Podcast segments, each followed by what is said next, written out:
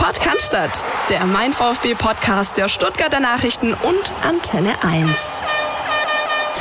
Der nächste Rückschlag für den VfB Stuttgart 0 zu 1 beim Aufsteiger VfL Osnabrück. Philipp Meisel, mein kongenialer Partner, liegt äh, schwer erkältet äh, daheim und äh, lässt sich für heute entschuldigen. Gute Besserung, äh, Philipp. Und äh, dann habe ich mir aber gedacht, ähm, dann hole ich mir zwei Koryphäen der VfB-Berichterstattung äh, hier rein in die Box für die 88. Folge unseres Podcasts. Zum einen Heiko Hinrichsen aus unserer Redaktion. Hi Heiko. Sehr schön, dass du zum Anfang gleich die Latte so schön hochhältst. Hallo. Und äh, auch mittlerweile zum zweiten Mal bei uns äh, zu Gast Stefan Kiss, äh, Field Reporter vom SWR, auch auf beim VfB unterwegs. Hi Stefan. Grüß Gott.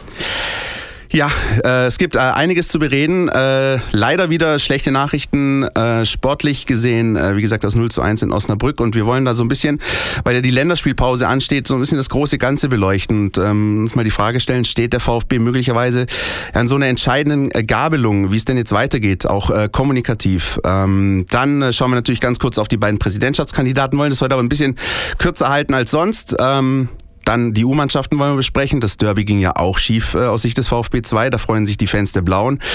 Ja, und dann schauen wir so ein bisschen schon mal voraus. Äh, das Derby wirft äh, seine Schatten voraus. Äh, ist zwar noch ein bisschen hin, aber ich denke auch da ist schon einiges äh, auf dem Tablett, worüber wir sozusagen reden können. Na? So, das ist wohl wahr. Wollen wir gleich mal kurz über das Spiel äh, reden? Vielleicht mal ganz kurz an euch die Frage, wer hat's gesehen und wie war's denn so? Welches Spiel? Schon verdrängt? Äh, Osnabrück meinst du? Ja. Okay. Also ich habe es gesehen und zwar nicht an der Bremer Brücke, sondern schön bei mir auf dem lauschigen Sofa. Ja. Sehr schön. Und äh, ich bin ja normalerweise als Journalist zu absoluter Objektivität und Zurückhaltung äh, angehalten, was ich auch tue. Auf meinem heimischen Sofa wäre ich dann manchmal doch ein bisschen emotionaler. Meine Tochter hat sich ein bisschen gewundert. Also gestanden bin ich nicht auf dem Sofa, aber es war kurz davor. Äh, Stefan, du hast jetzt auch, ähm, sag ich mal, schon einige kriselnde Situationen rund um den VfB erlebt. Wie kriselnd ist denn das, was sich gerade abspielt? Vor allem nach den Niederlagen gegen ja, vermeintliche Kellerkinder. Also wenn man da jetzt die Subjektivität weglässt, sondern objektiv das sieht, ist die, ist die Situation ernst, würde ich sagen. Äh, der VfB nach außen kommuniziert natürlich was anderes. Es sei nicht ernst, man, äh, man glaubt daran, also der Glaube wird immer wieder rausgekarrt, wenn man, wenn man äh, in der Krise steckt. Allein daran sieht man, glaube ich, dass äh, intern der VfB das auch relativ ernst nimmt, aber nach außen wirken sie anders, sowohl der Trainer, äh, der selbst nach Niederlagen lächelnd vor die Kameras tritt, auch äh, Misslint hat, lässt im Prinzip keine Kritik zu. Ähm, aber intern wissen die, glaube ich, sehr gut, was die Stunde geschlagen hat. Und ich glaube, gerade die Frage so nach der Kommunikation, die stellt sich äh, uns, das werden wir gleich äh, en Detail besprechen. Wir wollen aber erstmal noch hören, was ihr so zu sagen habt. Und ich nehme schon mal vorweg, äh, Heiko, nicht nur du äh, wärst während des Spiels oder nach dem Spiel beinahe auf dem Sofa rumgehüpft vor Ärger. Außennetz. Alles, was euch im Netz beschäftigt. Hallo, liebes Podcast-Team, hier ist der Sebastian. Täglich grüßt das Murmeltier. Man kann verlieren, aber was ich einfach nicht begreife, ist, wie man jede Woche mit einer unglaublich großen Überheblichkeit in die Spiele geht. Und jede Woche sind die Gegner heiß und zeigen uns, wie man einfach richtig und engagiert Fußball spielt. Und da kann ich Talent haben, wie ich will. Das ist scheißegal, wenn ich keinen Wille habe, dann bin ich einfach schlechter. Und das finde ich unmöglich. Ich glaube, und das kommt noch dazu, dass es Spieler bei dem VfB heute gab, die müssen jetzt nicht mal duschen. Die haben gar nicht geschwitzt. Die sind einfach nur rumgetrabt. Nein, klar, natürlich. Da ist eine riesen Anzeigetafel. Da sehe ich, wie lange ich noch zu spielen habe. Und ich liege 1-0 hinten. Aber nein, klar, da schiebe ich mir den Ball einfach mal in aller Gemütlichkeit hinten rum, stehe auf der Ball, bewege mich auf gar keinen Fall. Und wenn ich dann mal schnell spielen könnte, dann mache ich aber auf jeden Fall nicht. Weil wir haben ja Zeit. Das regt mich auf, wenn sie dann mal schnell spielen. Ach, oh Wunder, da kriegt man dann Chancen. Das ist ja ganz, ganz komisch. Schauen die denn kein Fußball? Gucken die denn nachher nicht irgendwie Bundesliga an und überlegen sich, Mensch, die spielen ja doppelt so schnell wie wir. Wenn wir nächstes Jahr tatsächlich aufsteigen und nächstes Jahr gegen die spielen, da ist es uns ja schwindelig. Da kriegen wir jede Woche 20 Buden, weil wir einfach irgendwie vergessen, uns schnell zu bewegen. Das finde ich unmöglich. Und dann kommt ein Gomez rein. Ja, er ist alt und ja, er ist vielleicht nicht mehr in der Verfassung, wie er schon war. Aber mein Gott, der Kerl hat einen Torriecher. Und was braucht er da dafür? Bälle, Bälle, Bälle, Bälle, Bälle. Und was kriegt er? Keine Bälle. Keine Bälle. Wir machen irgendwelche komischen Sachen und schieben uns nochmal den Ball her. Und das hat weder was mit einem Herrn Walter zu tun, mit einem System oder sonst was. Das ist völlig Bums.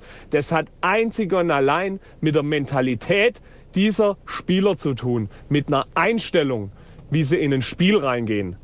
Und das ist unter aller Sau. Und da, um die Themen von letzter Woche aufzugreifen, da gehört gepfiffen. Nach dem Spiel bin ich auch bei euch, absolut nach dem Spiel. Und da gehören sie dreckig, echt richtig ganz arg schlimm bestraft. Moin Moin, hier ist Loch aus Stuttgart-Rot, äh, langjähriges VfB-Mitglied. Ähm, ich melde mich paar Stunden nach der Pleite gegen äh, Osnabrück, bin sehr enttäuscht sehr frustriert. Für mich wieder viele, viele Dinge dabei, wie jede Woche. Fängt schon für mich an bei der Ausstellung, dass man in einem Spiel gegen einen Aufsteiger, der seit äh, paar Monaten nicht mehr gewonnen hat, eigentlich nur mit drei torgefährlichen Spielern ins Spiel geht, demnach Gonzales, äh, Clement und Förster. Das ist für mich schon das Erste. Ähm, geht weiter, dass Spieler auf ihren Positionen spielen, die nicht die beste Position für sie sind. Askasibar, Mangala, Castro, dem geschuldet, dass Insur von der Rolle ist, das verstehe ich noch. Karasor, der mich wieder nicht überzeugen kann, ähm, wieder ähm, viele Fehlpässe hatte, sehr unsicher wirkt, obwohl er meiner Meinung nach mit die wichtigste Position hat, aber nur an ihm ist festzumachen, wäre auch zu viel. Er ist noch jung. Ja, aber ähm, irgendwie bleibt es gleich. Ähm, wir haben gefühlt jedes Spiel 500 Pässe, erfolgreiche Pässe, die aber nichts bringen, weil meiner Meinung nach mehr als die Hälfte zwischen Innenverteidigern, Außenverteidigern und Torwart sind. Äh, absolute Sicherheitspässe. Wir haben Ballbesitz, äh, was uns auch nicht äh, wirklich bringt. Woche für Woche reden wir darüber, dass die besten Chancen verballert werden. Ja, das stimmt. Wir haben die Chancen, das ist gut. Aber irgendwann ist es auch einfach die Qualität, wenn man Woche für Woche die Dinger verballert. Dass man mal ein, zwei Spiele pro Saison hat, wo man sagt, da könnte man noch zehn Jahre weiterspielen, man trifft nicht. Es ist normal, aber beim VfB ist es leider Woche für Woche so. Jedes Spiel ist irgendwie Krampf, jeder Sieg ist Krampf mit 1-0, 2-1, Dresden als Ausnahme. Und ja, fünf Spiele, vier Niederlagen in der zweiten Liga sehr enttäuschend, sehr frustrierend und ich hoffe, im Derby wird's besser. Hallo, ich bin Martin. Seid doch alle mal ein bisschen entspannter. Das ist ein komplett neuer Anfang mit einer jungen Mannschaft, so wie wir das doch eigentlich wollten. Also, Habt Geduld, es sieht doch ganz gut aus. Und die Tore vorne kommen auch noch. Ihr dürft schimpfen und bruddeln, aber bitte leise. Und im Stadion brüllt ihr dann unsere Mannschaft nach vorn. Also, man hört sich im Stadion. Bis demnächst. Tschüss. Ja, das also Volkes Stimme, auch so ein bisschen zwischen Wut, aber doch ein bisschen Beschwichtigung dann am Ende. Ähm, jetzt mal diese, diese Chancenthematik nochmal angesprochen, die ja auch leidig ist und wo wir auch gehört haben, die Fans äh, beschäftigt das auch. Ähm, hatte ich schon mit dem Philipp letzte Woche eine, eine, sag ich mal, eine Diskussion auf hohem emotionalem Niveau. Nur Pech kann das doch nicht sein, oder? Oder, oder tue ich oder tue ich mich schwer oder ver, ver, übersehe ich irgendwas? Wie, wie seht ihr das, dass es Chancen, Chancen, Chancen gibt, aber gefühlt jedes Mal irgendwie der Torwart angeschossen wird oder der Ball zwei Meter übers Tor fliegt? Heiko? Also es gibt ja viele Aufreger rund um den VfB momentan und in der Tat die Chancenauswertung ist der größte, weil vordergründigste. Wir kommen nachher noch dazu, der Stefan hat es angesprochen, ich würde ihm äh, recht geben. Die Krise beim VfB ist näher an der Mannschaft und am Trainer und an allen Akteuren dran, als man, als sie mit ihrem Lech äh, Weglächelmodus einen Glauben machen wollen. Chancenverwertung ist, das sieht ja jeder, deswegen ist es eine Thematik, die absolut aktuell ist. Und äh, ja, ich habe da meine ganz eigene Meinung dazu. Die haben vier Stürmer im Kader, also vier nominelle, wenn wir den Klimovic mal wegnehmen, der Kulibali. Mit den vier meine ich den Gomez, ich meine den Al Gadoui, ich meine den Wamangituka und ich meine den Gonzales. Und äh, von denen lässt er einen spielen. Und das ist der Herr Gonzales, der zwar seine große Schockkrise von Union Berlin äh, überwunden hat, als er da, jeder weiß es, im Abseits stand und das schöne Tor von Dennis Auge, das so wichtige Tor äh, annulliert hat, indirekt. Also auf jeden Fall, der ist besser geworden, der hat sich zum argentinischen Nationalspieler gemausert. Aber warum man mit einer nominellen Spitze und die dann auch noch Nicolas González heißt, warum man so spielen muss, das muss mir auch erstmal einer erklären. Ich bin gleich fertig. Zur Taktik, taktisch erklärt er das natürlich mit seinem neuen Tannenbaum. Er hat gemerkt, als er zu spätestens beim 2 zu 6 in der Liga in Hamburg hat er gemerkt, dass das mit seiner sonstigen, wie er Stürmen und Hallihallo Taktik nicht geht, hat eine gewisse Sicherung eingebaut, daher der Tannenbaum, was meine ich mit Tannenbaum? Viererkette, Dreier Mittelfeld, zwei offensive Spieler, äh, Mittelfeldspieler und dann eben den einzigen Stürmer Gonzales. Da ist ein bisschen Sicherung reingekommen, damit er nicht wieder sechs Dinger hin. Mit ihm meine ich den Trainer, der natürlich nicht allein schuld ist, aber der für die Taktik verantwortlich ist. Das war seine Tannenbaum-Taktik und dann bleibt ein Stürmer übrig und da ist meiner Meinung nach liegt viel daran, dass das so ist. Natürlich nicht alleine, wir können noch über taktische Umstellung, wir werden nachher noch über Mario Gomez reden, da müsste man das Spielsystem total umstellen. Aber das ist jetzt so meine Schnellanalyse. Ein Tannenbaum mit einem Nicolas González vorne sorgt aus meiner Sicht nicht für die Gefahr, die man ausstrahlen sollte. Oder anders gefragt, ähm, hängt auch viel davon ab, wie so ein Spiel läuft. Also Heiko, wir waren beim Pokalspiel in Hamburg. Äh, da wurde zum ersten Mal dieses Tannenbaum-System äh, gespielt. Da geht der VfB in der zweiten Minute durch einen Elfmeter 1-0 in Führung. Letzte Woche gegen Dresden geht der VfB in der zweiten Minute 1-0 in Führung. Ich glaube, dass dieses System aus einer Führung raus dann eigentlich ganz gut ist, ja, weil du das dann einfach wegspielen kannst. Aber wie schwer ist es, wenn du halt gleich in der zweiten Minute, wie jetzt am Samstag, 0-1 hinten liegst? Vierte Minute. Vierte Minute, danke. Deswegen habe ich dich hier reingeholt. nee, kein Problem. Ich sehe es ein bisschen anders. Äh, klar sind die Systeme äh, möglicherweise wichtig. Ich glaube aber immer, und das ist kein Satz von mir, sondern hat irgendein ganz wichtiger Trainer gesagt, aber ich weiß nicht mehr wer. Mentalität schlägt Taktik. Und ich sehe beim VfB in den letzten Wochen ein, ein, ein Spiel, äh, so quasi, wenn mein Hund draußen rumläuft äh, und, und irgendjemand hat Angst, der will ja nur spielen. Und ich habe den Eindruck, die wollen nur spielen. Die wollen gar nicht unbedingt Tor treffen, die wollen einfach ein bisschen kicken. Äh, Querpass hier, Querpass da, Rückpass hier, Hauptsache wir haben einen Ball, aber es ist nicht zielorientiert. Und da bin ich ein bisschen anderer Meinung wie du, es ist völlig unerheblich, ob eine Spitze vorne spielt oder vier, wie man in Osnabrück auch gesehen hat. Sie kamen mit vier zu mehr Chancen, aber ich glaube nicht, dass es daran lag, dass eben vier Stürmer auf dem Platz waren, sondern das Spiel ist nicht zielgerichtet und äh, letztendlich nicht, nicht, nicht, äh, nicht in aller Konsequenz darauf bedacht, dass man Tor erzielen will. Und das ist für mich äh, eigentlich das große Grundproblem. Und das macht mir, äh, wenn ich ehrlich bin, richtig Angst. Äh, weil wenn die Mentalität nicht da ist, wenn die Mannschaft glaubt, sie kann es eh viel besser als alle anderen, da haben sie sich in Osnabrück schön geschnitten und, und nicht nur gegen die. Sondern auch gegen Wiesbaden, sondern auch gegen Kiel. Gegen, genau. Du ich wollte darf ja. noch schnell was ergänzen. Und zwar, ich war bei meinem ersten Teil der Analyse bei dem taktischen Gerüst erstmal, ja. Also außerdem, ich, ich fordere keine vier Stürmer. Also beim Inhaltlichen, da bin ich ja noch gar nicht dazu gekommen, aber die Mentalität, da würde ich mit Sicherheit sagen, da, da, da, da könnten wir auch ansetzen. Mir fallen noch ein paar andere Dinge ein, wir müssen uns ja auch erstmal warm reden. Es geht auch um die Besetzung des Mittelfeldes aus meiner Sicht. Können wir auch gern noch was drüber sagen gleich. Auf jeden Fall. Ähm, ich würde gerne noch mal auf dieses, ja, die, dieses Thema Wille, Gier und so weiter zu sprechen kommen. Stefan, du warst nämlich auch unter anderem am Sonntag nach dem Spiel am Trainingsgelände. Das ist einen sehr ansehnlichen Beitrag äh, zu dem Spiel für die äh, SWR-Sendung gemacht ähm, und hast unter anderem mit Philipp Förster gesprochen. Ähm, da hat man zum Beispiel auch zwei, dreimal versucht nachzuhaken, ihn zu kitzeln. Was ist denn jetzt los? Was ist denn, also wieso haut die die Dinger nicht rein? Und er hat dann mehrfach irgendwie versucht zu sagen, ja, es ist dann halt einfach dann ein bisschen, da fehlt das Quäntchen und irgendwie vielleicht dieser letzte Wille und, und das du gemeint, das fand ich eigentlich ganz gut. Aber was ist denn da los? Es gibt doch nichts Geileres im Fußball, als ein Tor zu schießen. Ähm, und dann hatte ich ein bisschen, ein bisschen angeguckt. Wie nimmst du das wahr von Spielerseite, wenn du mit ihnen sprichst? Was sagen sie, woran es liegt und was meinst du, was denken sie, woran es liegt? Ja, die sind ja mittlerweile auch alle geschult. Ob da einer noch die wirklich, wirklich die Wahrheit sagt, äh, wage ich zu bezweifeln. Am Sonntagmorgen äh, ganz ehrlich, ich nehme da nur wahr, dass nicht die Wahrheit gesagt wird, äh, sondern dass man guckt, dass man das äh, über die Bühne kriegt, das, äh, das Interview, ohne zu viel interner zu verraten. Mehr, mehr erwarte ich da eigentlich nicht mehr. Also da, das kann, also Wahrheit hin oder her. Auf jeden Fall wird natürlich alles weichgespült. So wie Stefan sagt, man will da einfach irgendwie, oh, jetzt bin ich derjenige, der da was sagen muss ins Mikrofon und nichts wie weg. Ja, das war, früher war ja bekanntlich alles besser, aber das war mit Sicherheit besser. Ja, also die Zeiten, wo man als Reporter jetzt eher, äh, der Stefan ist mit dem Mikrofon unterwegs, ich nur mit dem schönen kümmerlichen Zettel und Block. Aber früher konnte man da auch noch auf den Platz gehen, ja, also nach dem Training logischerweise und auch mal einen an die Hand nehmen und und mit dem reden. Und wenn man das, heutzutage wird man ja beäugt von irgendwelchen Pressestellen, Mitarbeiter. Und wenn man sich nur in die Richtung bewegt, ja, dann äh, herrscht, herrscht da ja schon Alarmstufe Rot. Und das kriegen natürlich auch die Spieler mit und deswegen das, was Stefan skizziert hat. Ja, das sind noch sehr interessante Einblicke, äh, was so ein bisschen das ja, Arbeiten für Journalisten betrifft. Wir würden jetzt mal versuchen, noch einen Einblick uns zu holen, taktischer Natur. Jonas Bischofberger, unser Experte, hat sich ein bisschen angeschaut, warum das möglicherweise mit dieser Chancenverwertung so ist, wie es ist und ob da nicht vielleicht doch der eine oder andere Spieler auch einfach fehlt. Die Mein VfB Taktiktafel. Hier geht's ins Detail. In den letzten fünf Spielen hat der VfB vier Stück verloren. Man befindet sich also in einer klaren Ergebniskrise. Nur die Frage stellt sich eben, ob sich dabei auch um eine Leistungskrise handelt.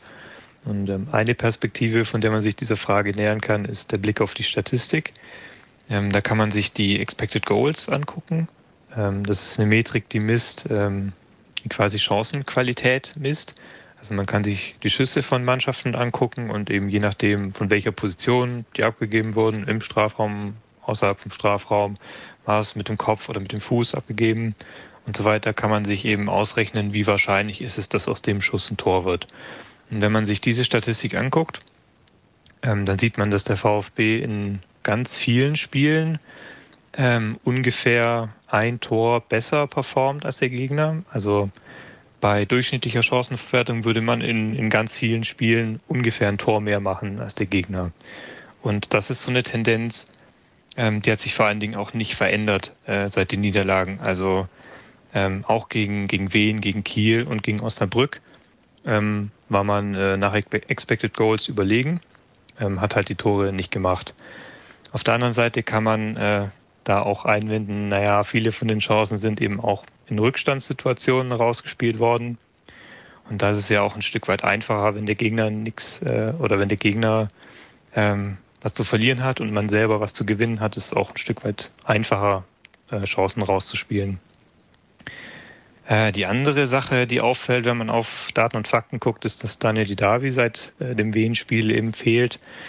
Und ähm, er ist eben schon jemand, der ähm, der punktuell dann für die durchschlagskräftigen Aktionen sorgen kann, der sehr effektiv ist in seinen Aktionen, sehr durchsetzungsstark ähm, und da schon auch fehlt, äh, muss man sagen. Also seine taktische Rolle können sicher auch andere Spieler so spielen, aber äh, eben diese Durchschlagskraft, die äh, bringen die, die Alternativen noch nicht so ein. Ohne dass das jetzt äh, der Ausfall von Didavi der übergeordnete Grund äh, für die Niederlagen wäre. Ja, das die Einschätzung von Jonas. Vielen, vielen Dank. Ähm, Heiko, jetzt bist du dran, du wolltest was sagen. Stichwort Mittelfeld, äh, Stichwort Daniel Didavi. Ist das Zufall oder woran liegt das? Welche Spieler fehlen für dich oder was fehlt für dich in diesem Mittelfeld des VfB momentan? Also es gibt ja diese Theorie, sag mal, dass der Didavi-Effekt, der Didavi-Negativ-Effekt, das heißt, Didavi ist, glaube ich, er ist rausgegangen bei dem Spiel gegen Wien Wiesbaden in der Anfangsphase. In der fünften Minute, aber Stefan kann mich korrigieren, wenn es eine andere gewesen ist. Überragend. Ja, danke. Also auf jeden Fall ist er rausgegangen und seither hat das Elend ja angefangen, diese vier Niederlagen in jetzt fünf Zweitligaspielen. Natürlich war, ist ja die Darwin ein wichtiger Spieler und natürlich hat der Trainer Tim Walder steht voll auf den, hat ihn von der ersten Minute an gepusht und das Selbstvertrauen gebracht. Aber natürlich liegt es nicht an einem Didavi allein. Ich wollte mal kurz das Mittelfeld beleuchten, das da an der Bremer Brücke in Osnabrück gespielt hat und kurz auch eine kleine Wertung einflechten.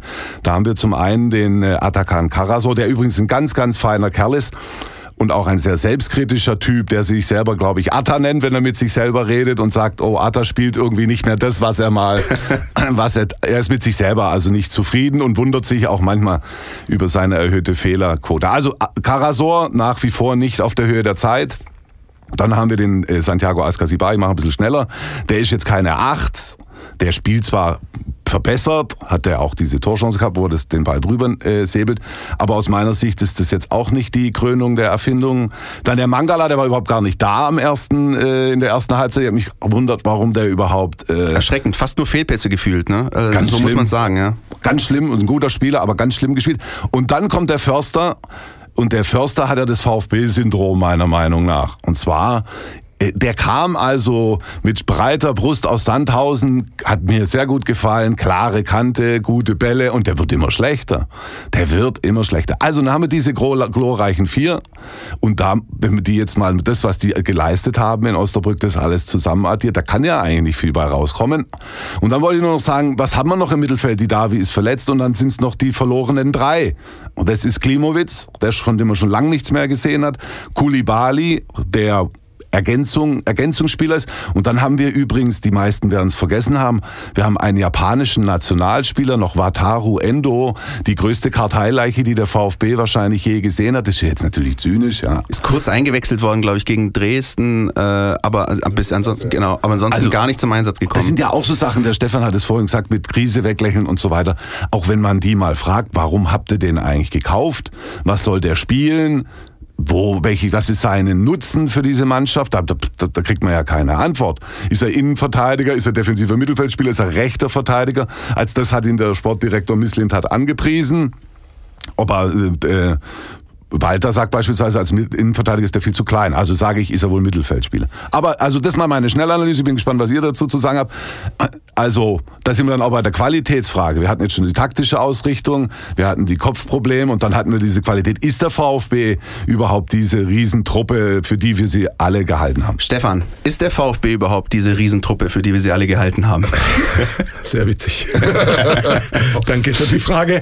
Äh, ich wollte noch ein bisschen was äh, zum zum Mittelfeld sagen. Äh, du hast völlig recht. Und alle, die du aufgezählt hast, die in Osnabrück gespielt haben, sind Zentrumsspieler. Ähm, er setzt aber die Zentrumsspieler Mangala, äh, Gonzales, äh, Askasiba, Förster äh, fast immer auf den Flügeln ein. Äh, ich finde den Förster mal aus, aber der, der Rest spielt auf den Flügeln. Was soll der Mangala auf rechts außen?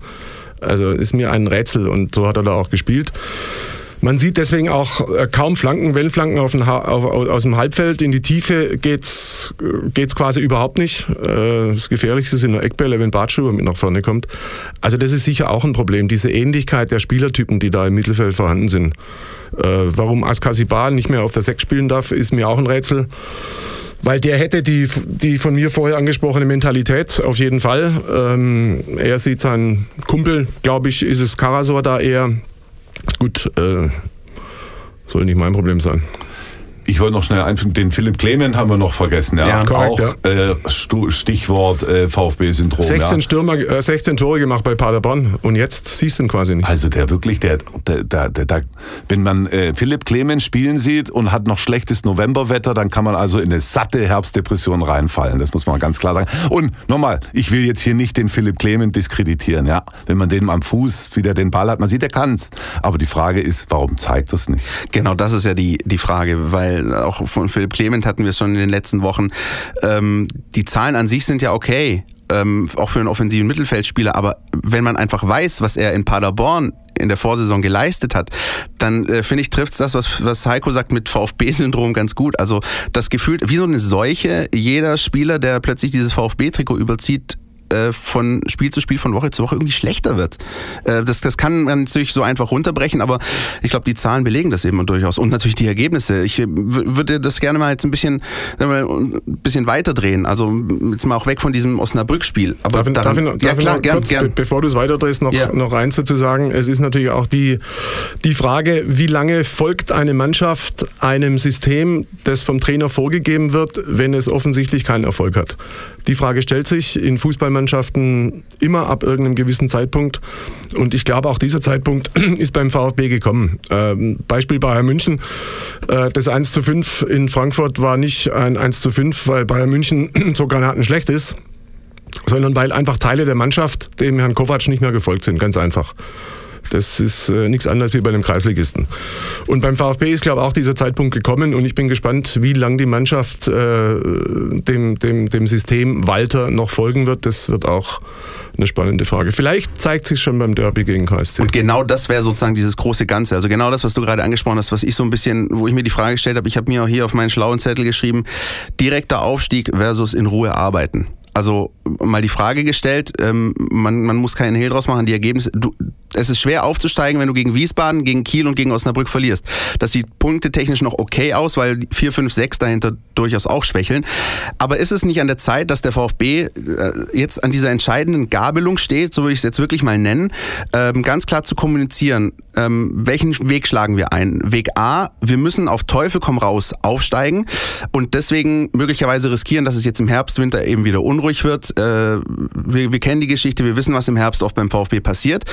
Oder schlage ich diesen anderen Weg ein und sage, nein, das ist jetzt unser Weg, diesen Fußball wollen wir spielen, riskieren dafür aber möglicherweise, dass wir eben in dieser Saison nicht aufsteigen. Ist das Nein, beim VfB überhaupt denkbar? Nein, nicht denkbar nicht denkbar. Äh, es ist, äh, es ist nicht so teuer, wie nicht aufzusteigen. Äh, das weiß niemand besser als der VfB Stuttgart. Also Aufstieg geht über alles. Und da müssen sich vielleicht ein paar Dinge anpassen. Also das sehe ich genauso, ja. Das der Weg B, den du da skizziert hast, ist ja einer für Fußballromantiker. Absolut. Ja. Aber man muss wieder aufsteigen. Da gibt's nichts. Das ist das erklärte Ziel. Und auch, wenn man da so sanft hört, den äh, Hitzelsberger CEO, wie er sich äh, momentan äh, aktuell dann jetzt nennen darf, und sagt, ja, wir haben uns da auch in unserem Budget noch was offen gelassen, falls es dann doch nicht klappt und so weiter. Also wenn das nicht klappt, dann wird's ganz bitter für den VfB. Ich darf erinnern, ich will jetzt hier nicht Horrorszenarien, aber wo stehen denn äh, ehemalige Großclubs wie Kaiserslautern und so weiter? Es ist kein Naturgesetz, dass immer 54.000 Leute in die Mercedes-Benz-Arena kommen. Äh, wenn der Erfolg irgendwann, wenn man da irgendwann mal die fünfte Runde in der zweiten Liga drehen würde, dann sieht die Sache ganz anders aus. Also Wiederaufstieg ist absolutes Muss. Und dann, der Stefan hat es schon angedeutet, können wir nachher auch nochmal reden, wie dicht steht eigentlich die Krise vor der Tür. Also auch verbunden mit dem Derby gegen den KSC KSC, das aus meiner Sicht tabellarisch wie emotional ein ganz, ganz wichtiges Spiel sein wird. Ähm, du hast vorher anklingen lassen, Stefan, ähm, dieses Bayern-Frankfurt, Nico Kovac, ähm, ohne jetzt das ganz große Fass aufzumachen, aber hast du den Eindruck, dass der Trainer äh, innerhalb der Mannschaft noch voll anerkannt ist und volle Rückendeckung genießt? Boah, das kann ich nicht sagen. Das äh, kann ich nicht beurteilen. Äh nach der ersten Halbzeit zumindest äh, in Osnabrück äh, hätte man anderer Meinung sein können. Äh, aber also das traue ich mir nicht zu, das zu beantworten. Also wie weit er seine Kabine sozusagen noch im Griff hat, das mhm. wissen wir natürlich nicht. Da sind wir nicht mit drin. Es gibt gewisse Anzeichen, wo man sagt, okay, beim einen ist es ja klar geworden, der Askasiba hat auf Deutsch gesagt, mal das Maul aufgemacht und hat einen aufs Maul bekommen von ihm, wurde ruhig gehalten mit Geldstrafe und dem ganzen Equipment. Dass es ein paar andere Spieler gibt, die den Walter in seiner, sag ich mal, etwas äh, wo ich bin, ist oben Art nicht so gut finden. Das liegt ja auch in der Natur der Sache. Aber da geht's, es gibt Indizien, dass es da das ein oder andere Mal nicht so ruhig in der Kabine zugehen soll. Aber das sind nur Indizien und da müssen wir uns ein bisschen zurückhalten. Also wir gehen davon aus, Walter erreicht seine Mannschaft noch. Das ist, muss der Status quo sein, auf, unter dem wir hier diskutieren. Dann äh, würde ich sagen, machen wir hier mal an der Stelle zumindest, was das jetzt angeht, so ein bisschen den, den Rückblick, äh, nicht nur auf das Spiel, sondern auch auf die Saison, bisher mal so einen kleinen Cut und versuchen mal ein paar andere Themen jetzt noch zu beleuchten. Ähm, kommen aber später noch ein bisschen auf, auf eine kleine sportliche Vorschau auch. Klaus Vogt und Christian Riedmüller, das haben wir letzte Woche noch ganz frisch reinbekommen in die Folge, sind also die beiden Kandidaten, die äh, sich um das Präsidentenamt beim VfB Stuttgart bewerben. Ähm, die haben sich jetzt auch zu Wochenbeginn äh, zum ersten Mal ein bisschen der Öffentlichkeit, den Mitgliedern präsentiert, in so einem ja, verbalen Schlagabtausch kannst du eigentlich nicht sagen, aber in einer Veranstaltung, äh, bei der äh, dann auch durchaus auch die Mitglieder Fragen stellen konnten. Ähm, Heiko, du beobachtest es jetzt auch schon seit Wochen und Monaten, diesen, diesen ganzen Prozess. Ähm, wie, wie hast du jetzt diese letzte Woche wahrgenommen? Also mit der Nominierung der Kandidaten und jetzt so mit dem Beginn des Wahlkampfs, würde ich mal sagen, bis zum 15. Dezember. Es hat ja in diesem Auswahlprozess so ein bisschen Probleme und Turbulenzen gegeben, den der Vereinsbeirat getroffen hat. Da ging es um das Stichwort Anonymität der Bewerber. Dann wurde eine Shortlist rausgegeben, auf einmal waren sie dann doch wieder. Dann gab es diesen Klinsmann-Effekt und so weiter. Am Ende standen jetzt zwei Kandidaten. Du hast es gesagt, der Klaus Vogt und der Christian Riedmüller. Und am letzten Donnerstag gab es also eine Vorstellung für die Journalisten, zu der ich treu hingelaufen bin. Und ich muss sagen, ich bin jetzt nicht der allergrößte Vereinspolitiker. Ich war aber danach eher beruhigt was die VfB, wenn man wenn ich das jetzt aus Sicht eines VfB-Fans sehen würde, weil die beiden, die sich da jetzt final zur Wahl stellen, die kann man das machen lassen, beide. So. Jetzt, es war kein Schlagabtausch mitnichten, das war eher ein Come-Together-Aktion, ja. Die haben sich beide gegenseitig äh, gelobt, dass sie doch beide dufte Typen sind. Sie haben auf mich auch beide einen guten Eindruck gemacht und ja, äh, frag mich mal nach ihren Unterschieden und dann erzähle ich dir was oder vielleicht willst du auch gar nicht. Wissen. Was ich hier auf meinem Zettel stehen habe, ist, wie groß sind die Unterschiede? Fragezeichen, gibt es sie überhaupt? Ja, also wie gesagt, ich kenne die Herren jetzt auch noch nicht so lange. Ich habe ein gutes Gefühl. Ich denke, sie könnten es beide. Ich charakterisiere sie mal kurz so, wie das mir jetzt vorgekommen ist. Wie gesagt, das ist nur ein erster Draufblick auf die beiden. Äh, da ist der Christian Riedmüller. Der hat auf mich einen, das ist ein bisschen ein sehr, also ein detailversessener bis verliebter Mensch, der dann auch gleich groß draufgehauen hat. Ich weiß nicht, das haben die Leute ja wohl mitbekommen. Er sagte, dass es so Dinge wie Badstube mit seiner Muschi-Schiedsrichter-Affäre, sowas würde es unter ihm nicht geben in einer Woche, in der ein Kreisliga-Schiedsrichter zusammengeschlagen worden ist. So einen würde er sich zum Präsidentenmenü bestellen und würde dem mal sagen, dass das so nicht geht. Stichwort Werte, es müssen wieder Werte vorgelebt werden. Der hat auch schon verstanden, wie man sich, also wie man äh, Stimmen fängt, indem er sagte, der Aufsichtsrat des VfB, da müsste man mal genau gucken, äh, wenn er Präsident wäre, wie der denn neu besetzt werden werden würde. Wobei man dann auch noch die Frage klären muss, inwiefern kann er überhaupt den Aufsichtsrat neu besetzen. Das ist also der Kandidat Riedmüller. Der Kandidat Vogt ist ein, äh, wohnt in Waldenbuch und ist ein Böblinger Unternehmer, hat da eine Facility Management äh, Agentur, ja. Da kann sich jetzt jeder darunter vorstellen, aber. was das ist. Und der ist ein bisschen jovialer in der Art. Das ist jetzt nicht so, dass der sagt, hier, wir machen hier einen Laissez-faire-Präsidenten. Aber er steht ein bisschen über den Ding. Er würde sich jetzt zumindest öffentlich nicht, nicht, nicht in so einem Klein-Klein mit Bartstube verlieren wie Riedmüller. Oh, ja, und hat ist ja auch beide sind, und das hat man gemerkt in ihren Ansprachen, wirklich VfB-Fans mit heißem Herzen. Mit beiden würde die Basis ein bisschen näher ranrücken an das Präsidentenamt, vor allen Dingen bei Vogt, der eine größere Unterstützung hat in der Fanszene, weil ihn halt da mehr kennen.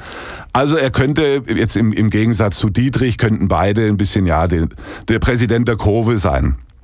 Und äh, dann will ich mich auch schon raushalten aus dieser Diskussion. Am 15. Dezember soll gewählt werden. Äh, da hat der VfB-Fan die Wahl.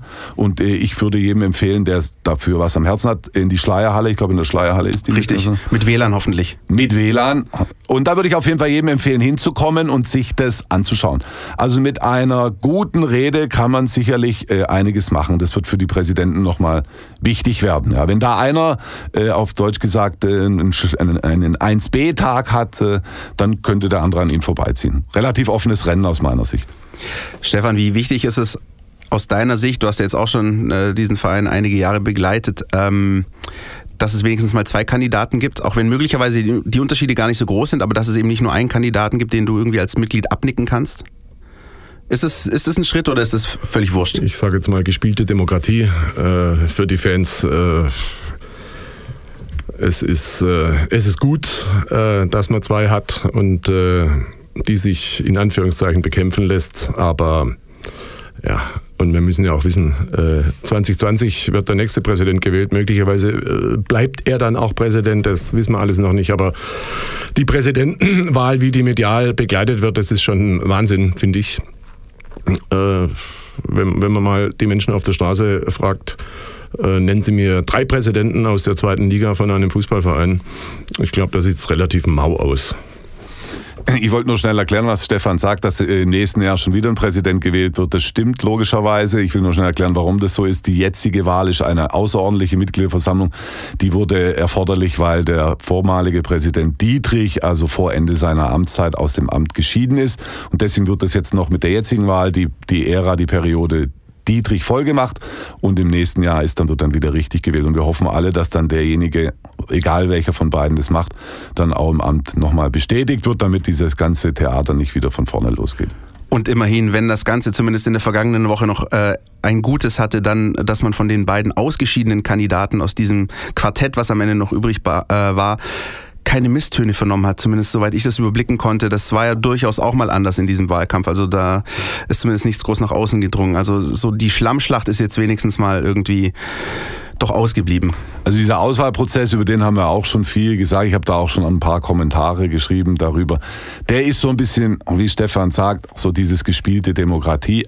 Am Ende ist ja wichtig, was rauskommt. Also unterm Strich sind es jetzt zwei Kandidaten, die aus meiner Sicht akzeptabel sind. Also mehr als akzeptabel. Die würden beide dem VfB, glaube ich, gut zu Gesicht stehen was auch äh, dem VfB momentan ganz gut zu Gesicht steht. Ähm, das ist ähm, die Tatsache, dass der Verein gerade die Länderspielpause so ein bisschen nutzt, um ein bisschen karitativ sich zu engagieren, ein bisschen für den guten Zweck. Also das sind eigentlich auch ein paar gute Aspekte, die momentan gerade geliefert werden. Unter anderem ähm, wurde mal wieder die äh, Nachsorgeklinik in äh, Tamheim besucht ähm, von Teilen der Profis und ähm, das sind eigentlich ganz schöne Bilder, die da äh, entstanden sind und, und wirklich tolle Geschichten. Ihr könnt, äh, wenn ihr möchtet, ähm, euch euch ähm, dazu eine Bilderstrecke und äh, einen kleinen Text bei uns über die App äh, durchlesen und anschauen. Mein VfB, ähm, das ist wirklich eine tolle Geschichte. Und nicht nur das, ähm, der VfB hat jetzt über sein äh, Projekt Unvergessen ähm, versucht, ein, ein, ein Projekt ins Leben zu rufen, das Menschen mit Demenz unterstützt. Das ist eigentlich auch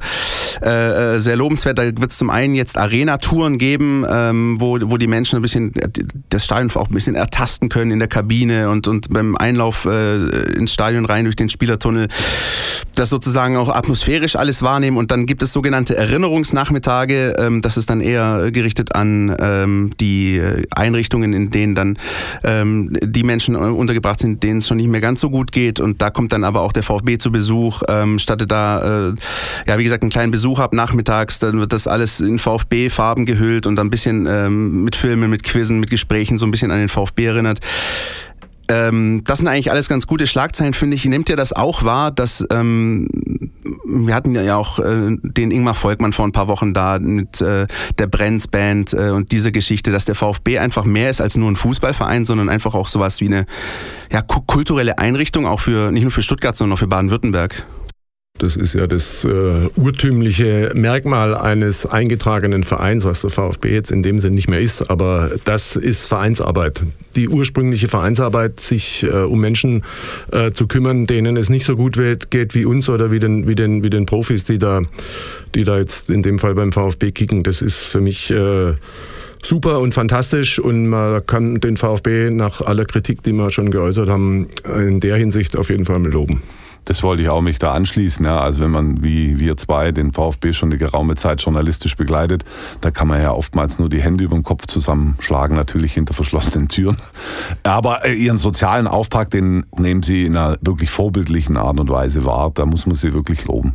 Ja, man denke auch nur an die ähm, äh, Veranstaltungen in der Stiftskirche, die in, in der Vesperkirche, wo es dann auch für die Obdachlosen Essen gibt, die serviert wird äh, von, von den Profis und von äh, Präsidenten. Äh, gab ja schon ein paar Präsidenten in der Vergangenheit, in der jüngeren. Aber auch das ist immer wirklich eine ganz gute Sache und man merkt es einfach auch nicht nur, also selbst ich werde da manchmal in der Bahn angesprochen, Mensch, äh, der VfB und dann wirst du gleich in so einen Smalltalk verwickelt, egal ob es läuft oder nicht läuft.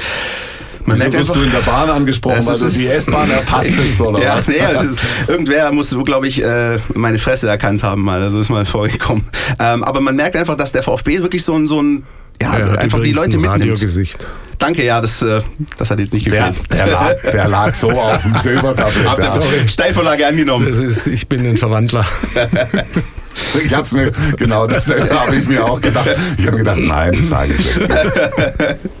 nee, aber man merkt wirklich so dieses, ja, äh, der VfB bewegt die Leute und zwar egal in welcher Liga. Und ich glaube, das wird sich auch nicht so schnell ändern. Und das ist auch was, da muss ich dran denken, Heiko, als du jetzt den äh, 1. FC Kaiserslautern angesprochen hast oder auch 1860 München und so weiter, das ist ja was, was von den Leuten nicht weggeht. Und trotzdem musst du dabei bleiben, sportlich auch ähm, ja, die Leute weiterhin mitzunehmen, weil irgendwann spielst du sonst vom halbleeren Stadion. Ne? Ja, also die, Stuttgart ist ja eine Powerregion, ja, also finanzieller äh, Natur. Die Leute haben gut Geld im Geldbeutel in aller Regel und die die Liebe zum VfB ist eine sehr traditionelle und eine sehr gewachsene und auch in einer gewissen Art und Weise eine sehr bewundernswerte, ja. Also ich muss mich wirklich da teilweise wundern oder habe mich auch gewundert, als jetzt der Verkauf äh, für die Dauerkarten vor Beginn der Saison losgeht. Ja, ich glaube, sie haben bei 30.000 wieder den Laden dicht machen müssen. Sensationell und ja, ja ich komme wir eigentlich noch dazu äh, ein bisschen, ja, was die Zeichen geschlagen hat um das Derby und Wichtigkeit? Bereden wir das noch? Absolut, wäre jetzt der nächste Punkt. Willst du Sehr direkt, gut. mach doch die Überleitung direkt. Nein, ich wollte auch das, was die Leute serviert bekommen für ihr Geld. Ja, das ist ja immer relativ dürftig. Und so kommen wir zum Trainer. Ich wollte auch mal ein bisschen äh, damit euch darüber reden, wie dicht steht eigentlich die Krise vor der Tür beim VfB. Also wirklich in der Art, was, was hat die Stunde geschlagen? Ähm, da ist ein Trainer Walter, den man verpflichtet hat, den vor allen Dingen also Misslind hat und Hitzelsberger verpflichtet haben, weil sie einiges anders machen wollten, weil sie, sie haben erkannt, in der letzten Saison ist da vieles schiefgelaufen im Kader, da stand dieser Maffeo symbolisch, sinnbildlich quer im Stall und die Trainer haben offensichtlich nicht so wirklich Zugriff, auch disziplinarischer Natur war kein Zug drin im Kader. Deswegen hat man den Walter geholt. Das zweite Grund war auch, man wollte, und jetzt bin ich bei den Begeisterung der Fans, endlich mal einen gescheiten Fußball servieren. Ballbesitz, offensiv, Tore, ja, ha, Tore, wo sind die Tore geblieben? Und jetzt ist das alles nicht, hat es nicht so funktioniert. Und die Herren, die ihn gekauft haben oder verpflichtet haben, eben Hitzelsberger, Misslintat, wir haben es besprochen, lächeln bisher die Krise so weg. Und jetzt wollte ich einfach euch mal fragen, wie, wie dicht seht ihr den, äh, den VfB vor entscheidenden Tagen? Sprich, ich haus mal plakativ raus, äh, wird Trainer Walter noch eine Niederlage gegen den KSC überleben im Amt? Oder wie seht ihr das? Das ist eine gute Frage. Es ist ja, ich weiß nicht, ob dir das schon aufgefallen ist, da wo wir unsere Interviews machen beim, beim VfB auf dem Trainingsplatz, ist ja links oben hinter der Werbebande eine Uhr. Ja, Eine die, ziemlich große. ja, ich weiß auch, auf was die steht. Auf was steht sie? Auf 5 vor 12. Und zwar seit Jahren. Die steht seit Jahren auf 5 vor 12. Es ist, glaube ich, nicht gewollt vom VfB. Vielleicht ist es noch keinem aufgefallen. I Also da habe ich mir auch gedacht, gut, dass Sie das beschauen. Gut da, Herr Beobachter. Da habe ich mir gedacht, das hat doch bestimmt ein Scherzkeks so Ja, hingedreht. es ist schon äh, unglaublich. Also es ist mindestens 5 vor 12 beim VfB. Und ich glaube tatsächlich, äh, vernünftigerweise müsste der VfB abwarten bis ins Frühjahr, bis, bis man wirklich rechnen kann, ist es, ist es noch möglich, der Aufstieg, oder wird es jetzt mal äh, ganz, äh, ganz übel.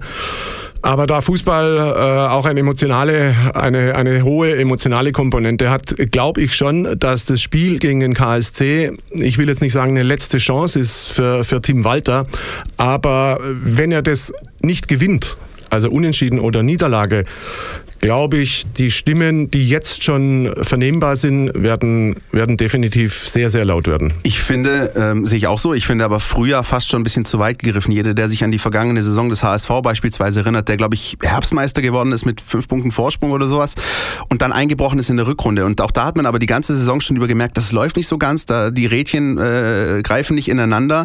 Und ähm, Stefan, wir haben ja auch vorher im Vorgespräch so ein bisschen plakativ gesagt, bisher gab es eigentlich ja noch nicht ein wirklich überzeugendes Spiel in dieser Saison. Oder täuschen wir uns, Heiko? Nee, ich wollte auch nochmal auf diese Walter-Zukunft kurz, äh, also es gab kein überzeugendes Spiel, um das mal äh, vorwegzunehmen.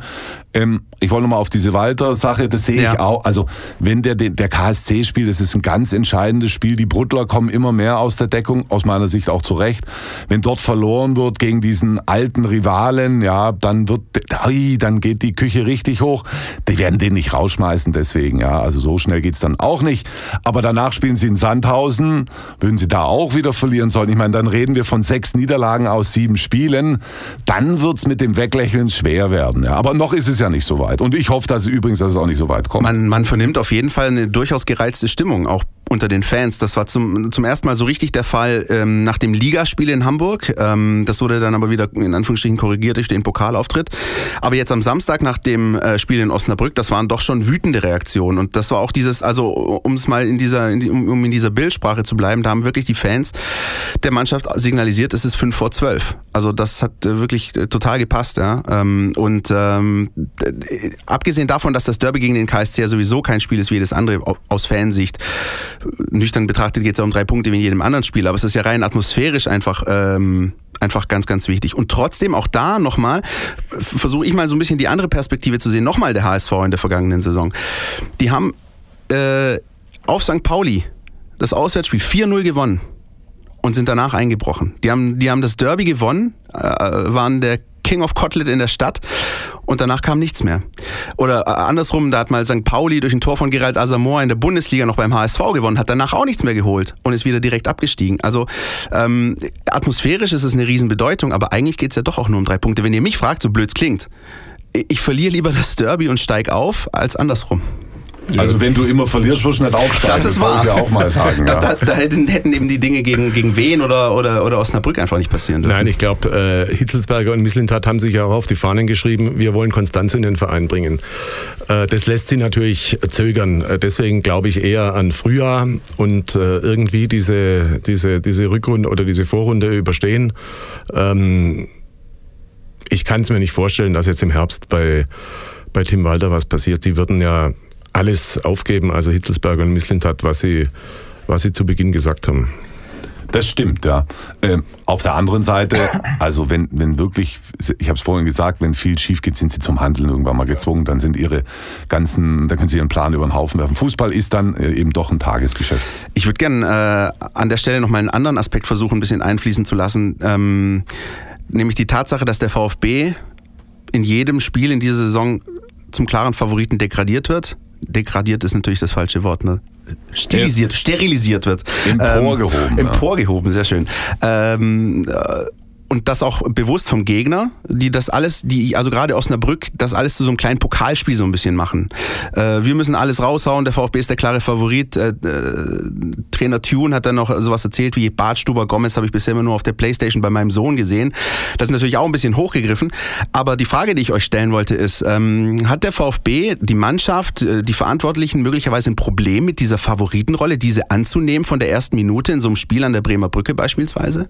Ja gut, da drehen wir uns jetzt ein bisschen im Kreis. Sportpsychologie quasi. Ja, das ist Mentalitätssache.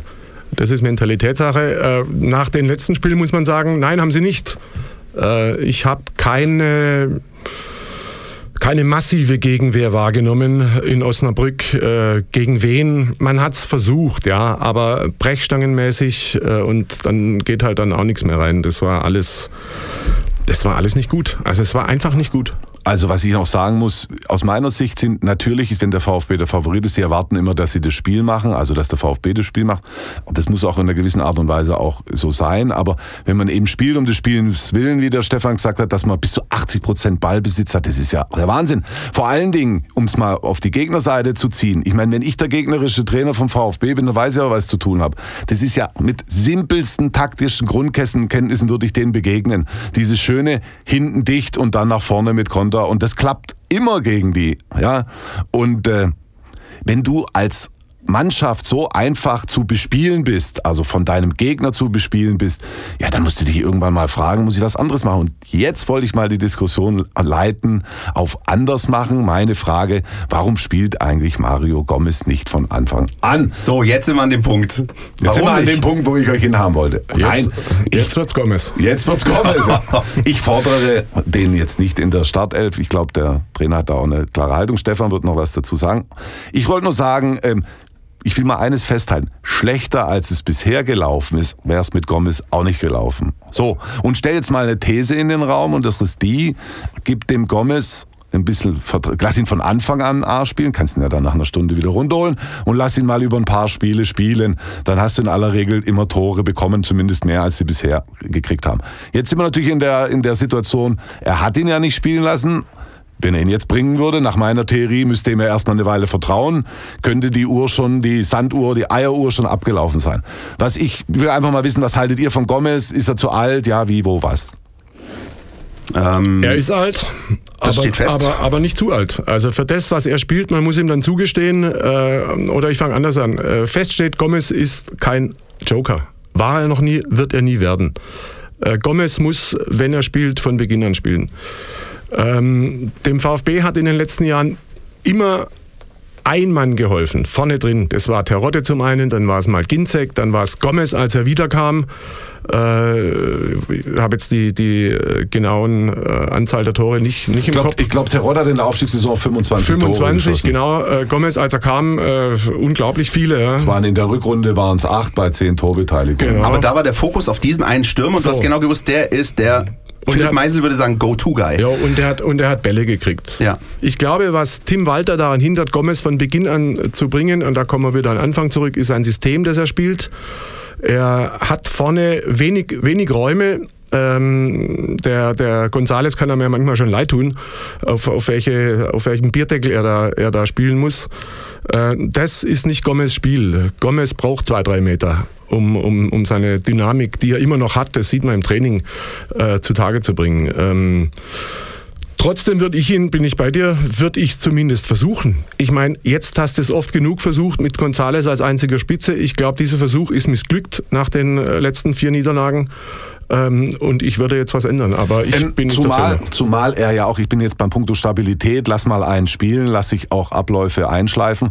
Auch äh, Gonzales hat als einzige Spitze gespielt, aber immer nur am Anfang vorne. Den hat er dann, wenn er die anderen gebracht hat, also äh, Wamangituka und Al Gadoui, hat den ja dann auf den linken Flügel gezogen, also den Gonzales. Ja. Also Stabilität, Einspielen und so weiter sieht da anders aus. Okay, wir sind jetzt mitten in der Saison, schwierig. Ich, ich leg mich fest, ich würde mit Mario Gomez in der Startelf in das Derby gehen. Das ich könnte mir jetzt vorstellen, dass wenn der Trainer das jetzt hören würde, der, dass er jetzt sich lachend, der dreht sich im Kreis, ja, dass er sich jetzt lachend auf den Oberschenkel haut und sagt, ja die drei, die haben ja gar keinen Plan. Ja.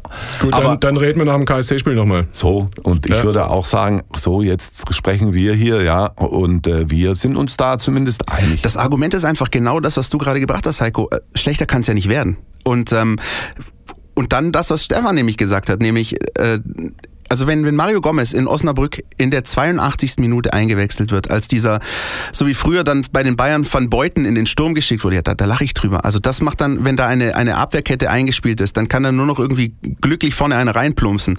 Aber wenn es um Struktur geht, um Spielstruktur, um einen Spielplan, dann muss ich das vorher festlegen und sagen, Gomez ist mein Mann oder Gomez ist nicht mein Mann. Und augenscheinlich ist es bei Tim Walter momentan so, dass Gomez nicht sein Mann ist. Gut, man muss äh, aus Trainersicht jetzt sagen, wir beobachten nicht jedes Training jeden Tag. Äh, das stimmt. Ich kenne die körperliche Fitness von Mario Gomez, äh, kenne ich nicht. Ich gehe aber davon aus, da er immer am Training teilnimmt, dass die in Ordnung ist. Also, dass er topfit ist und gebracht werden kann. Also, das ist mal Grundvoraussetzung. Und dann natürlich muss man natürlich ein bisschen was äh, umstellen, wenn man Gomez bringt. Ist das ist klar. Also, Stichwort Flanken und so weiter. Genau, da ändert sich spielstrukturell einiges. Ähm, das ist was, wahrscheinlich was, was wir nächste Woche nochmal en Detail besprechen können, weil möglicherweise ja auch ein Spieler wie Borna Sosa zurückkehren könnte, ähm, wenn das alles gut läuft. Und dann wird das spricht aber dein kroatisches Herz aus. Ich wollte gerade sagen. Ja gut, muss ich jetzt auch irgendwie bringen. Also so eine große Hilfe war der Herr Sosa, der von allen Seiten so gelobt wird. Aber eine gute Flanke hat er, das muss ja. man. Also hin, hinten doch durchaus einige Klöpse. Ähm, ich denke nur an das Wiesbaden-Spiel, aber immerhin nach vorne. erster Spieltag gegen Hannover, Flanke Sosa, Tor Gomez. Nachspielzeit gegen St. Pauli, Flanke Sosa, Tor Gonzales. Also das ist zumindest was, was einen Unterschied ausmachen kann, wenn er hinten natürlich keine Böcke schießt. So kroatische Mentalität, Radiogesicht, jetzt habe ich schon alles gehört. Ähm, jetzt wollte ich, jetzt ich aber dann gern nochmal ähm, versuchen, nochmal den Bogen zu schlagen, ähm, weil wir auch noch über die U-Mannschaften sprechen müssen. Ähm, und auch da können wir aber nochmal den VfB als Ganzes beleuchten, denn die zweite Mannschaft des VfB hat ähm, in der Oberliga Baden-Württemberg das kleine Derby gegen die Stuttgarter Kickers mit 0 zu 3 verloren. Unser äh, Reporter Jürgen Frey war vor Ort und ähm, hat uns seine Einschätzung zu diesem Spiel mitgebracht. Querpass. Der Kommentar aus unserer Redaktion. Das mit Spannung erwartete Oberliga Stadtderby zwischen dem SV Stuttgarter Kickers und dem VfB 2 war eine zumindest in der zweiten Halbzeit klare Sache. Mit 3 zu 0 gewannen die Blauen gegen die kleinen Roten am Ende völlig verdient. Mann des Tages war Mjo Tunjic. Der Kickers-Torjäger erzielte zwei Tore selbst und bereitete das 2 zu 0 von Sturmkollege Christian Chilles uneigennützig vor. Das Wort Lebensversicherung würde fast etwas zu kurz greifen, um die Bedeutung von Mio Tunjic für die Kickers zu beschreiben. Seine 13 Saisontreffer in 15 Spielen, aber auch seine Laufbereitschaft und sein Einsatzwille sind unbezahlbar. Tunic ist für die Kickers das, was Robert Lewandowski für den FC Bayern ist. Das Problem? Seine Mitspieler rufen ihr Potenzial bei weitem nicht so konstant ab wie Mr. Zuverlässig. Der unbändige Wille, um jeden Zentimeter zu kämpfen, die bedingungslose Gier, jeden Zweikampf zu gewinnen, jeden verlorenen Ball mit hoher Aggressivität sofort zurückzuerobern, All das war im Derby gegen den VfB 2 zu 100 Prozent da. Und die zu Saisonbeginn gezeigte fußballerische Leichtigkeit und Klasse kehrte dann fast wie von allein ins Kickerspiel wieder zurück. Warum also nicht öfter so, fragten sich die knapp 4000 Zuschauer im Gazzi-Stadion auf der Waldau. Natürlich, der VfB 2, eine spielerisch starke Truppe, versuchte mitzuspielen, im Gegensatz zu anderen Gegnern, die sich im Gazi-Stadion doch oft mit Mann und Maus hinten reinstellen. Gegen die Kleinen der Liga tun sich die Kickers schwer. In der vergangenen Runde war das anders. Da gaben die Blauen gegen die Kellerkinder so gut wie keine Punkte ab. Natürlich gegen den VfB kam für die Kickers positiv hinzu, dass die fitten Rückkehrer David Kammerbauer und Malte Moos das Spiel belebten, dass Mittelfeldstratege Lukas Kling mit seiner besten Saisonleistung das Spiel gekonnt lenkte. Und der VfB, der war mit seinen vielen jungen Spielern von der Derby-Kulisse offenbar beeindruckt. Auffallend, wie sie in Punkte Zweikampfstärke im Infight klar gegenüber den Kickers Abstriche machen mussten. Da enttäuschte das Team von Trainer Paco Watz. Da müssen sie zulegen, auch schon am kommenden Samstag, wenn um 14 Uhr Aufsteiger Sportfreunde Delf Markingen an die Mercedesstraße kommt. Deren 68-jähriger Trainerroutinier Helmut Dieterle weiß vor dem Gang zu seinem ehemaligen Verein, dass es ein hartes Stück Arbeit wird und er befürchtet, hoffentlich lassen die VfB 2 Spieler ihren Frist aus der Derby-Pleite nicht an uns aus. Die Kickers, für die geht es zum Tabellendrittletzten SV Links am Samstag um 14.30 Uhr. Die Mannschaft ist aber auch nicht so schlecht, wie ihr Tabellenplatz aussagt. Zuletzt gewann sie mit 3 zu 2 beim ersten CFR Pforzheim. Nach der Gala im Derby müssen die Blauen beweisen, dass sie gegen ein Kellerkind der Liga bestehen können. Klappt das, ist die Ausgangsposition vor der Winterpause sehr, sehr gut. Es kommt die Neckarsulmer Sportunion, es geht zum Freiburger FC und zum Abschluss am 7. Dezember kommt der aktuelle FV Ravensburg, der aktuelle Spitzenreiter FV Ravensburg ins Gazzi-Stadion auf der Waldau. Also Jürgen Frei mit äh, seiner Me Meinung, seiner Einschätzung zu diesem Spiel.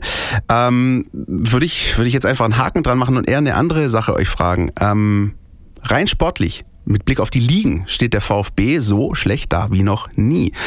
Die erste Mannschaft tut sich in der zweiten Liga sehr, sehr schwer und die zweite Mannschaft ähm, hat auch keine gute Bilanz, ist zwar noch im Rennen, aber hat jetzt auch ein wichtiges Spiel verloren in der Oberliga. Das heißt, die erste und die zweite Mannschaft spielen in der zweiten und in der fünften Liga. Das waren mal andere Zeiten. Vor ein paar Jahren war es noch die erste und die dritte. Symbolisiert das so ein bisschen diesen, diesen schleichenden Niedergang?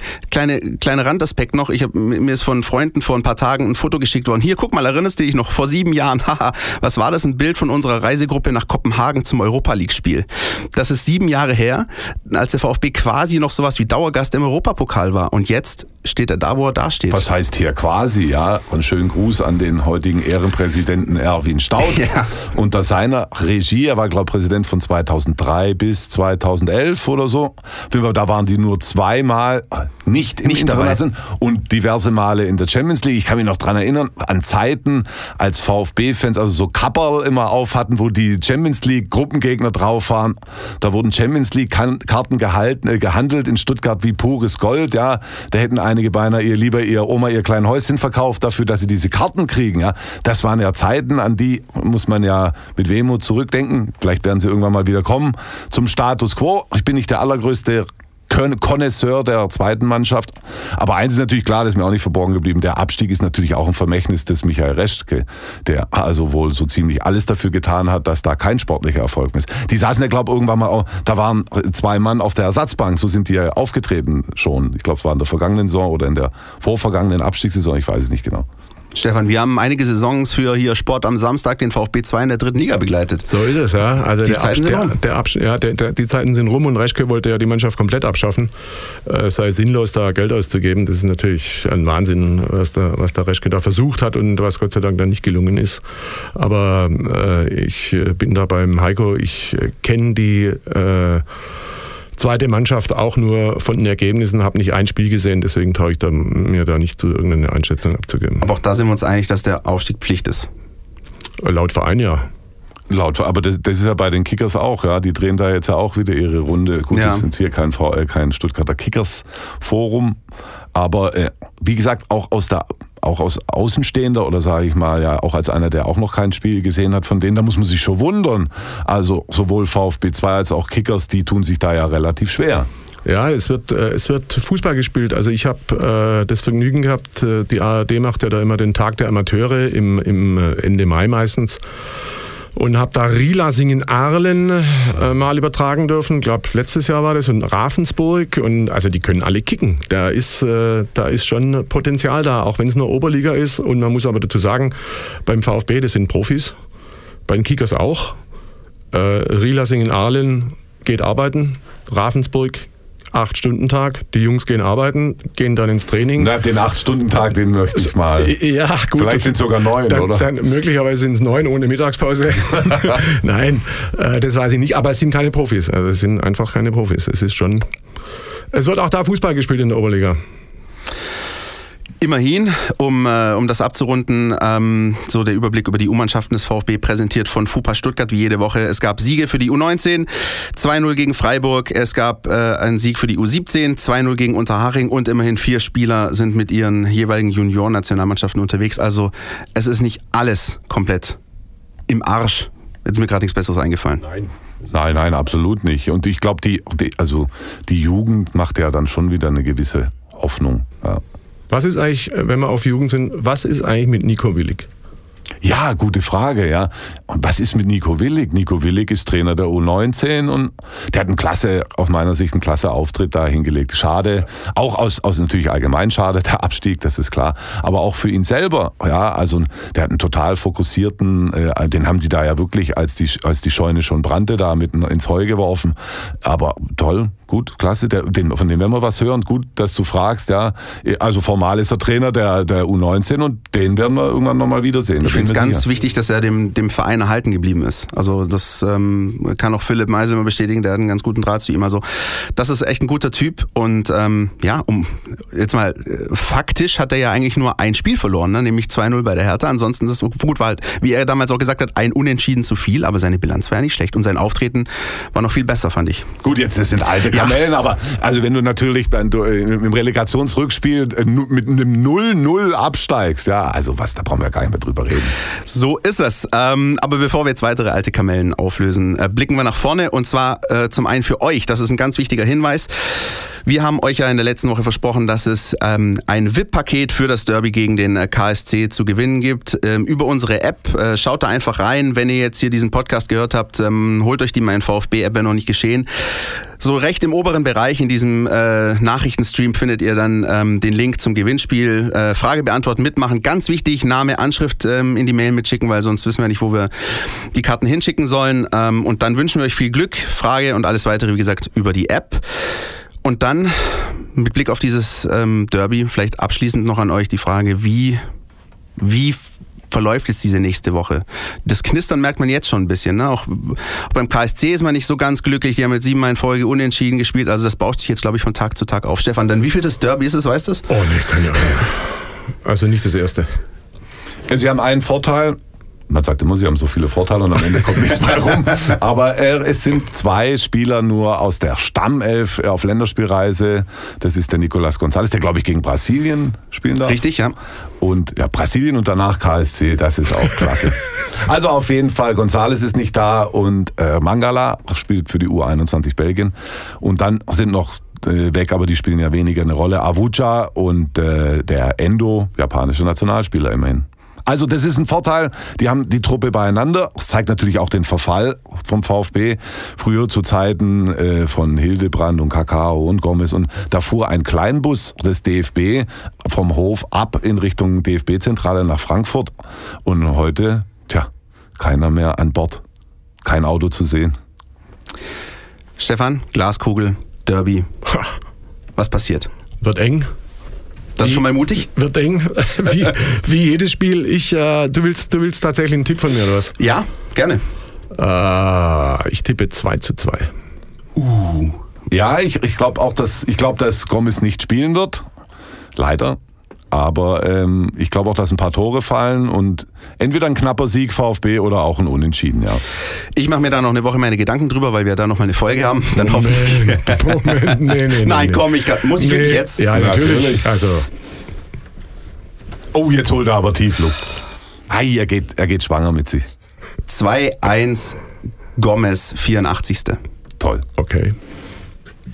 Und wenn es in der 85. fällt? Dann, dann nehme ich es auch, aber dann, dann, dann kriege ich eine, eine Korrektur-SMS von Stefan Kiss. Das ist okay, genau. das nehme ich aber so. in Kauf. In diesem Sinne, ähm, für euch noch der Hinweis, meldet euch ähm, bei uns per WhatsApp. Ähm, jetzt steht ja kein Spiel am Wochenende an, aber auch so generell, wenn euch langweilig ist oder wenn ihr eure Meinung kundtun wollt ähm, zu diesem Podcast, zu dieser Folge 0160 989 35788. Wir freuen uns über eure Nachrichten, hören die alle und nehmen das mit Wohlwollen zur Kenntnis. Heiko, Stefan, es war mir ein inneres Blumenpflücken. Es war mir eine Ehre, ja. Stefan, auf bald. Du warst schon zum zweiten Mal da, darfst gerne noch mal ein drittes Mal kommen. Ich schließe mich an. Danke für die Einladung und bis zum dritten. Euch ein schönes Wochenende. Macht's gut. Ciao. Ciao. Ciao. Pott der Mein VfB Podcast der Stuttgarter Nachrichten und Antenne 1.